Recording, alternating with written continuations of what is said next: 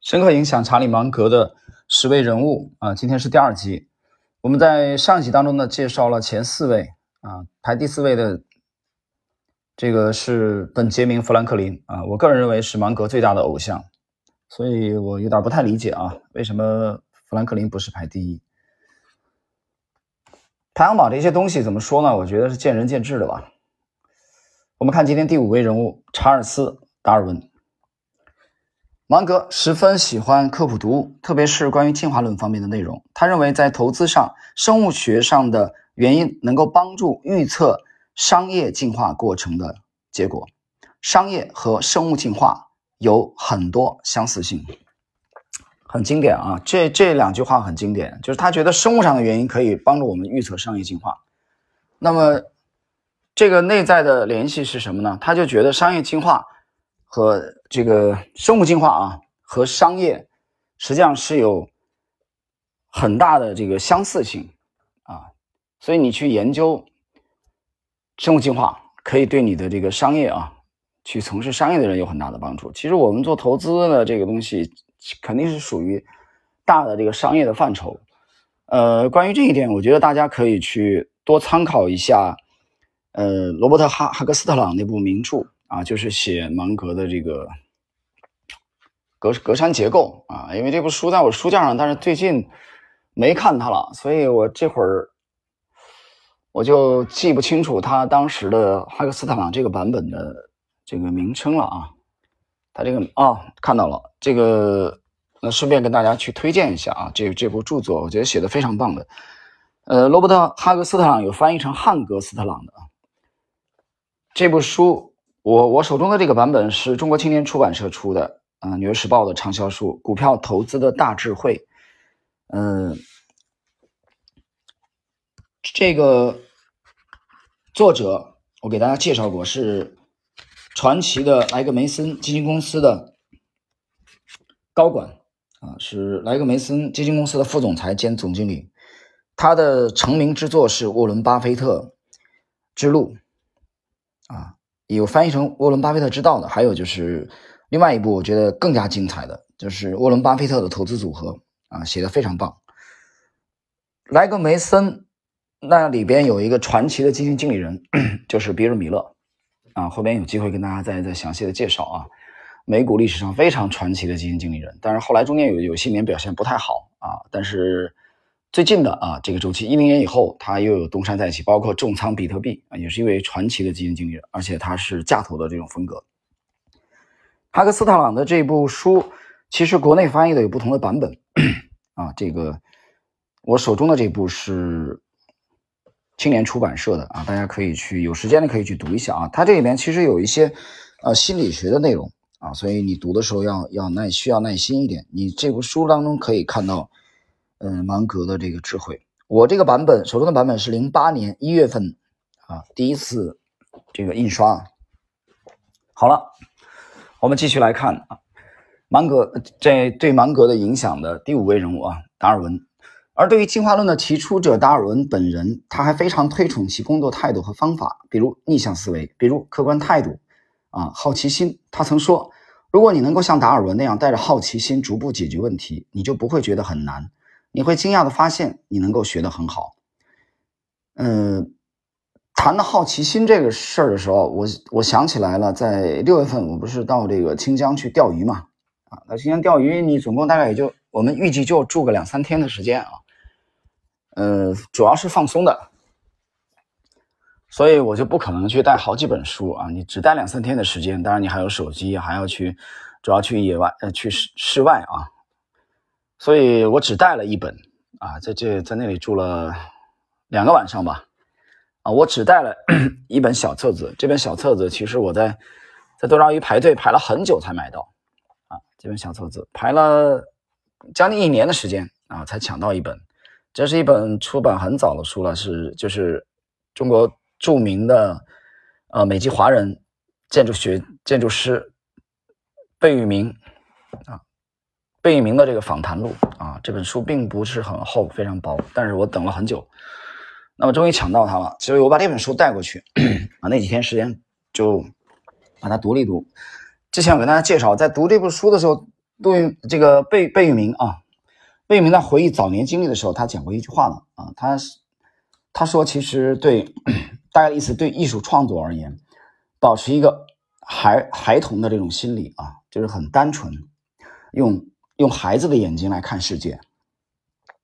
孩子是非常好奇的，对吧？同时孩子也比较率真。我们经常说童言无忌嘛，为什么童言无忌呢？在小孩的眼里没有什么禁忌的啊，他看到什么就是什么。其实我觉得做科学研究也好，搞艺术也好，其实我们更多的时候需要这种，嗯，儿童的这种这种思维。但是现实的情况是我们已经步入成年之后，成年社会的潜规则不允许你这么干。我们被很多东西蒙蔽了眼睛，比如说利益啊，比如说潜规则啊，比如说所谓的保持早年的这种。儿童一般的清澈的眼睛的话，就会成为异端，你会成为怪物啊！因为体制是不允许这样的。你在体制里这么干，你就是一个傻逼，你就是体制的害虫，对吧？但是搞艺术需要这个，搞科研也需要这个，是什么就是什么。然后呢，保持好奇心也是儿童的心理。所以，当我们在某一个环境生活的久了之后，人就很难去停下来去去反思反省。呃，这个就是对的吗？啊，像鲁迅讲的，从来如此就对吗？一直是这样啊，几千年的时间都是这样。从秦朝吧，我们不说更早，从秦以来的都是这样的，对吧？所有的开会都是一样的。好了，下一节，芒格在哈佛。毕业典礼上的演讲运用逆向思维的原则，令人信服的从反面阐述了一名毕业生如何才能过上痛苦的生活。在演讲中，他就举了达尔文的例子作为不痛苦生活的典范，并告诫同学们：如果你希望将来碌碌无为，那么千万不能以达尔文为榜样，因为达尔文能够取得这样的成就，主要是因为他的工作方式，这种方式有悖于所有我列出的痛苦法则，而且还特别强调逆向思考。他总是致力于寻求证据来否定他已有的理论，无论他对这种理论有多么珍惜，无论这种理论是多么得之不易。达尔文的生平展示了乌龟如何可以在极端客观态度的帮助下跑到兔子的前面去，龟兔赛跑。这种态度能够帮助客观的人最后变成蒙住眼睛拼驴尾这个游戏当中唯一那个没有被遮住眼睛的玩家。啊，乌龟和兔龟兔赛跑的故事我们都听说过，呃，这一点我在不同的场合，万鹏的知识星球，包括我的这个万鹏的这个听友圈啊，喜米里边，我都讲了很多次，节目里也讲了很多次，就龟兔赛跑的问题啊，没有一个人想当乌龟的，都想当兔子，因为兔子跑得快，对吧？其实兔子跑的真的快吗？在龟兔赛跑这个游戏里，最终获胜的是乌龟。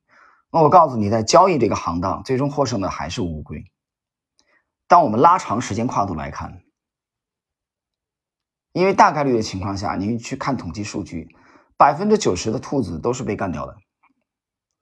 它兔子可能起跑会快一点啊，这里边是一个非常辩证的，一个非常辩证的关系。呃，接着第六位，阿尔伯特·爱因斯坦。啊，可能人类有史以来到现在是最伟大的。当然有人提霍金啊，这个我不评论了啊。有人提霍金的成就超过了爱因斯坦，但是我还是对爱因斯坦啊比较情有独钟。当然还有我们之前上一集介绍的艾萨克·牛顿爵士，也是在哈佛毕业典礼的演讲中，芒格还劝告大家不要忽略了来自爱因斯坦的教导。他告诉所有毕业生们，自己受爱因斯坦自述成功的理论：好奇、专注、毅力和自省。什么叫自省？反省自己啊！反省自己其实其实挺难啊，真的很难。因为人人像一面镜子啊，他喜欢往外照，他只喜欢照别人啊，他很难去内视、望望啊，调转过来镜子自省、反省自己，这个很难。但真正取得大成就啊，有大作为的人，他一定是善于自省的。那么自省影响最大啊，在他觉得在受爱因斯坦的这几个呃要素影响当中，比如说这四个要素啊，好奇、专注、毅力和自省。他说自省的影响最大。他解释爱因斯坦说的自省，就是不停的试验与推翻自己深爱的想法，而正是这份自省，使芒格一步步走向辉煌。芒格这终于用物理学的方式来解决问题，为物理学的魅力和其广阔的研究范围而着迷，并对爱因斯坦这样的物理学家研究未知事物的过程印象尤其深刻。他认为这是处理各种生活问题的有效技巧。也正因为此，他会去读遍所有爱因斯坦的传记，渴望去更全面的研究和学习他们的成功之道。他常常说，任何人要想获得成功，都应该学习物理学。因为它的概念和公式十分美丽地展现了正确理论的力量。从爱因斯坦所总结的，一切应该尽可能简单，但不能过于简单。呃，我们每当读到这里的时候啊，第六位人物爱因斯坦说：“这个我想起来，其实昨天啊，昨天我跟一个深我深圳的朋友在沟通啊，在聊聊天啊，说起来这个这个这个事儿啊，我想起来就是说，呃，我一直有一种看法，就是说我们去读阅读啊。”你不要只读一个人的著作，哦，昨天我跟我朋友谈啊，当然他他也也这么认为啊，就是你不要只读一个人的，你只读一个人的著作，一个人哪怕再出色，哪怕是爱因斯坦，对吧？他都有局限性，因为他只有一一个大脑，所以我们要读很多人的著作，你也不要只读一个阶层的著作，对吧？你凡夫走死走足的回忆录可以读啊，帝王将相的啊这个访谈录也可以读传记。那我那么喜欢芒格，从二零一零年的啊那个，嗯，要么就是夏天快结束，要么就是秋季，我记不太清楚了。在这个青春路购书中心买到了芒格的这部书啊，以后我觉得如获至宝。但是我我读到了很多，其实我在早年的呃经历过程中啊，有这个栽的跟头也好啊，有一点点小的成绩也好，当中。的自己的一点点啊不成熟的、比较偏颇的一点心得体会，在芒格这个体系当中啊，我找到了一些共鸣点。这里边有一个很突出的特点，其实就是终身学习。芒格是一个终身学习的大家，他那个学习的过程就像他讲的，他读了大量的人物传记，他最注重研究两类人：最失败的人和最成功的人。他读了很多很多的历史类的书籍啊，包括哲学，包括人物传记是他的一个呃。酷爱读人物传记，所以我昨天跟朋友讲，我说芒格这个人，他身上其实浓缩了很多人的一生。你想，一部这个访谈录啊，一个人物传记，他浓缩了，比如说我们去读拿破仑，或者说读这个山本五十六，或者说你去读胡雪岩啊，或者你读锦江饭饭店的创始人啊，这个传奇的四川籍的啊董竹君女士，你读她的一生啊，创立了锦江饭店啊，早年跟这个他的夫君的婚姻的失败啊，独自拉扯那么那么多孩子，就你读无论哪个阶层的人物啊，你只要真正读进去了，你都会有收获，或多或少都会有收获。他可能跟你不是一个行业的，所以为什么这些年出去玩啊，我特别喜欢去结交的是就不是我们这个圈子的。我们朋友讲，不是做投资的人，他可能是做实业的啊，他可能是做做别的啊，做教育的啊，可能是体制内的。就我特别喜欢去结交啊，交往一些跟我不是一个行业的人，反而我对这金融这个圈子里的啊，呃，不是那么感兴趣，不是那么感。我特别特别对这个非金融圈以外的人，为什么呢？这里边有一个很重要的原因，就是我我希望通过我们在一起啊，这个交往、喝茶啊、聊天、吃饭，我们去包括去呃这个景点啊，去去游览。这个过程当中啊，我能听到，我能看到很多他从他们的角度如何思考问题的，对吧？其实你去选择朋友交往也是这样的。其实你肯定希望你接触的都是一颗又一颗比较杰出的大脑，这样的话你自己也可以进步的更快一些，对吧？所以芒格给我非常深的印象就是他是一台终身学习的机器啊，几乎不倦怠的，一生都在这么干。老头已经。将近一百岁了，离一百岁都不远了。他终生都在，所以我觉得这是难能可贵的，这是值得我们每个人学习的。所以他通过大量的人物传记的学习，啊，他积累了很多的这个失败和成功的案例，对吧？而且这里头他本人也具备强大的逆向思维能力啊。他经常这样讲，你看那一年他到南加州去演讲啊，他就说，开篇他就说啊，我给你们。带来的是什么呢？就是你们怎么样可以过上痛苦的一生、失败的一生啊？学生在下边都听呆了啊！这不是请了一个神经病吗？啊，老头呢是用调侃的方式开场，就他用逆向思维的，就是我们先研究我们怎么干才可以一败涂地啊？我们怎么干才可以让生活当中的所有事情一塌糊涂？我们怎么干才能让我们做什么事情可以让我们离成功更远？哎，这个思维是不是很新奇？就他反向来思考，反过来想，这又回到了那个代数学家雅各比的那句名言。这句名言是芒格一生都非常推推崇的一句。对爱因斯坦的研究啊，其实我觉得也是这样。你说芒格他要进军物理学界吗？我认为不是，他最终还是为了指导他的投资。啊，昨天我跟朋友聊天，我说这个为什么对深圳旭这么感兴趣？我还有可能成为职业围棋手吗？想都不用想。到昨天晚上，我才辛辛苦苦的又打回了五段啊！前面这段时间又被打回四段了，业余的，在腾讯围棋里，你不可能在吃职业围棋这碗饭。但是我热爱围棋，我是真的喜欢围棋。但但当下，我把深圳旭昨天我跟朋友讲了句心里话啊，他就在笑我。我把深圳旭当成了一只股票在研究。放眼现在世界，啊，中日韩最强嘛？我觉得综合实力最强的，最近的一年应该就是他，非他莫属。那这次春兰杯之前，我也在西米啊发了一个帖子，嗯，我说他基本上赢定了啊，无非就是二比零赢还是二比一，结果出来了。比赛之前一天我发的这个帖子，结果就是二比零。我这么这样预判，绝对没有不尊重深圳旭对手的意思啊，他对面做的可能是啊中。和日的或者韩中日韩这三国的任何一位顶尖的高手，其实深圳旭没有错误吗？有错误，但是对手为什么把握不住？因为深圳旭九段的棋力在一个强烈的上升通道，而且他的年龄摆在这里。那我也可以今天这里讲一句啊，所谓的大话，我们验证一下啊，可能应试杯的时间还没决定吧，四年一届啊，奖金是四十万美元，我这里再预测一下。深圳旭已经杀进决赛了啊！对手是谢科九段。我认为深圳旭的赢面依然在七成左右，甚至更高一些。就是深圳旭应试杯夺冠的概率应该不低于百分之七十。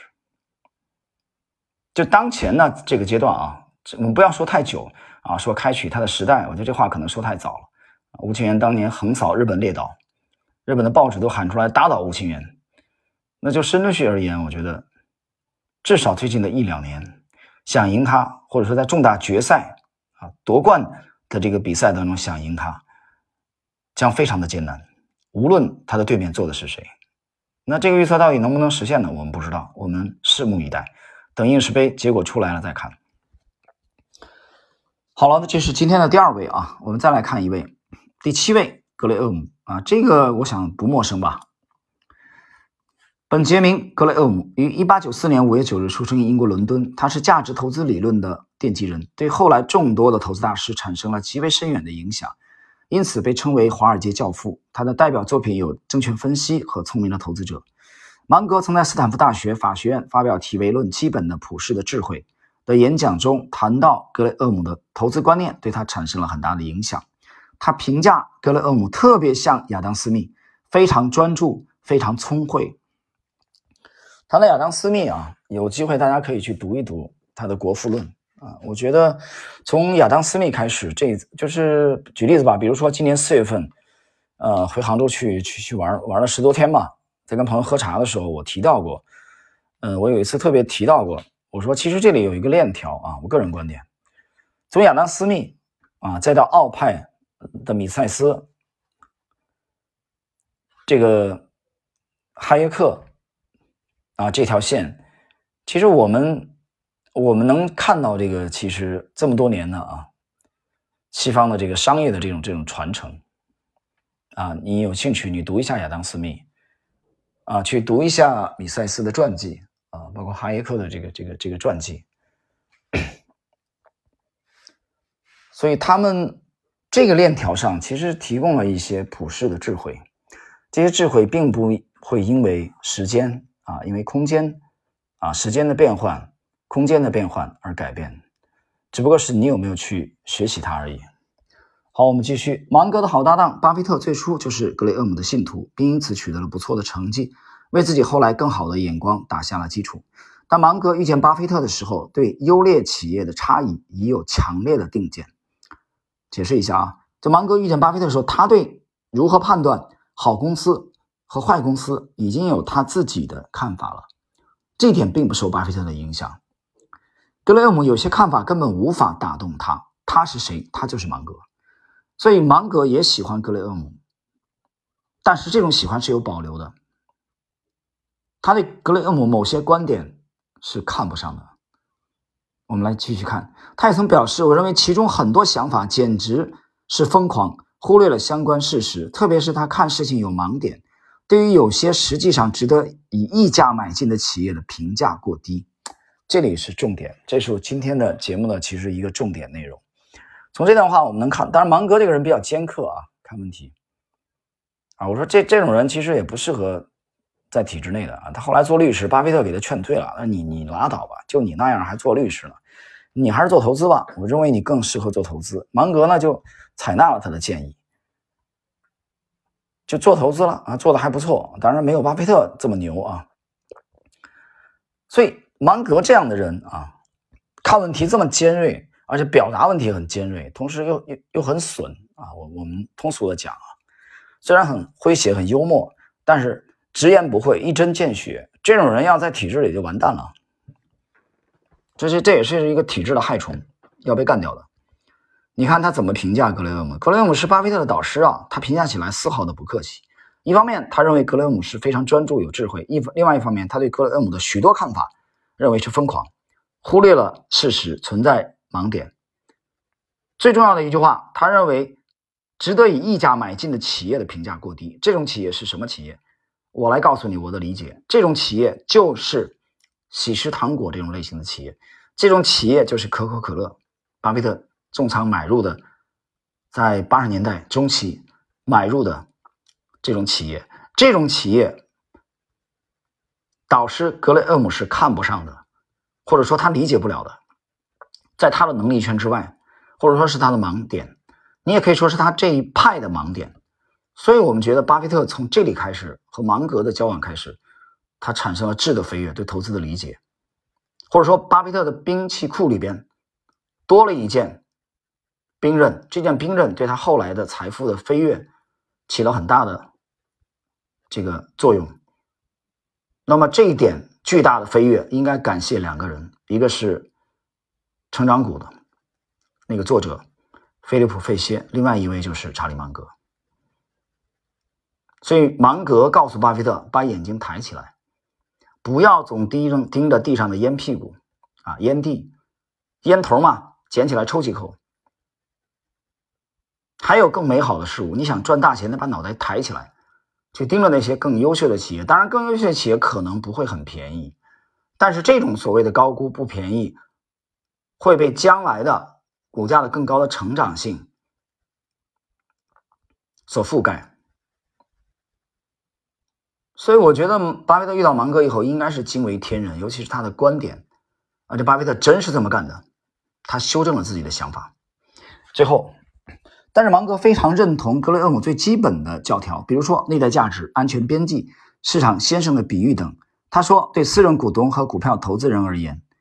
根据内在价值而非价格波动来买卖股票的基本投资概念永不过时，所以这一点啊，这几个基本这些基本概念，芒格是认同的，对吧？因为他也是价投嘛。他唯一不认同的，或者说特别不认同的，